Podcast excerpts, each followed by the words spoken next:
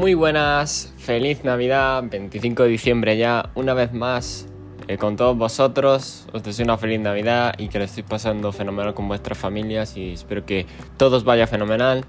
Pero yo, evidentemente, no tengo descanso y siempre voy a estar con mis gráficas y mis proyectos y mis análisis. Por lo cual, os traigo este podcast que, bueno, no, no tengo esperanza de que mucha gente lo escuche porque, bueno, hoy es un día bastante eh, de pasar en familia. Así que, de hecho, si no lo escucháis, mejor, porque eso significa que vais a estar con la familia. Así que no hay ningún problema. Pero yo lo hago por si alguien se siente solo, aburrido y quiere escuchar, pues bueno, a, este, a este joven analizando el mercado. Y vamos a empezar. Empezamos con Bitcoin. Sigue teniendo un patrón de rango y caída. No está perdiendo la zona de los 40.000. Si no pierde la zona de los 40.000, está bastante bien. No os voy a engañar. Eh, si queremos montarnos en el mercado ante una posible subida, yo creo que deberíamos esperar eh, a lo mejor un poco más o si estamos pensando en realizar operaciones quizás poner un stop loss ajustado, ¿vale? Pero recordad que nunca hay que adelantarse al mercado, ¿vale? Ayer sí que se produjo un, sell-off, más o menos, eh, más o menos en la hora asiática, pero, pero no pinta nada mal. Ethereum tampoco pinta nada mal. Sí que es verdad que está mucho, tiene un mejor patrón que Bitcoin ahora mismo, en mi opinión.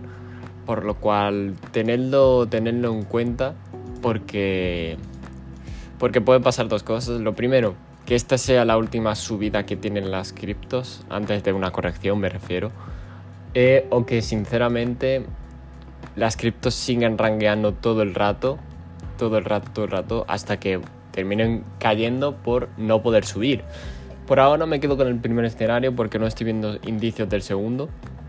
Así que bueno, los indicios del segundo lo comentaré. Pero sí que es verdad que Bitcoin está muy bien aguantando los 40.000 y Ethereum de, de, la misma manera está aguantando los 2150, se podría comentar, ¿vale? Pasamos al resto de las criptos. ¿Qué pasa? Pues que siguen teniendo mucho margen de subida. De hecho, muchas altcoins están pumpeando. Ayer el, sistema de Solana creo que estaba pumpeando una barbaridad. Hoy AXS acaba de pumpear una locura. Un 20% lleva ya. Eh, sí que es verdad que está muertísima la cripto. Eh, no está tan muerta en términos de que no es una cripto muerta.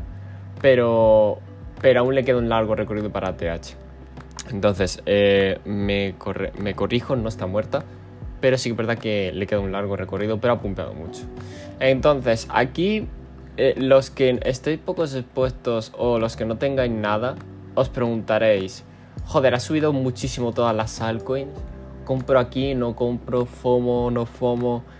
Yo sinceramente, mi experiencia y mi opinión es que em, normalmente podéis hacer dos cosas, ¿vale? Una, Comprar aquí con un stop loss muy ajustado, ¿vale?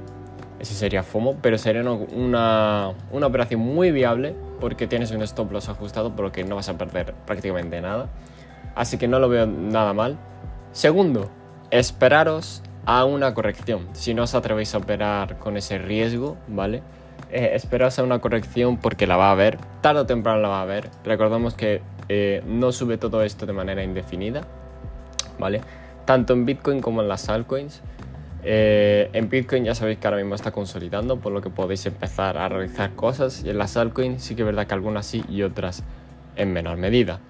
Por lo cual yo me replantearía estas dos operaciones u opciones y las pensaría con un jarrón de agua fría eh, por encima de vuestra cabeza, ¿vale? Nos pasamos a los índices. ¿Qué tenemos? El Nasdaq Divergencia bajista, sí, pero todavía no está confirmada al 100%. Eh, nuevo ATH, ahora mismo el precio puede, tiene dos opciones. Desviación quiere decir que va rechazando poco a poco ese ATH para intentar buscar una corrección. O sinceramente eh, pumpear el mercado hacia arriba para que bueno, haga nuevo ATH, más todavía y a ver hasta dónde puede llegar. Si me voy al SP de la misma manera, ¿vale? Em, en la parte de futuros del SP 4800 está la misma situación que el Nasdaq. No os podría decir cuál tiene más veredicto porque no, no, no, no lo sé. la verdad. Solo me puedo preparar ante esas dos opciones si pasan. Y, e intentar operar ahora mismo tal como está es un poco locura, ¿vale? En el SP de Spot sí que es verdad que todavía no he hecho nuevo ATH, pero está muy cerca y, y está en la misma situación que todos los demás, ¿vale? Entonces, el, el VIX sigue cayendo, por lo cual ya sabemos que significa que los inversores descartan una volatilidad en, el mercado. El dólar sigue cayendo, no le veo rebote por ahora, así que ya sabéis la zona que dijimos, los 100, 101, ¿vale? Me paso directamente al oro, el cual sí que está bastante bien.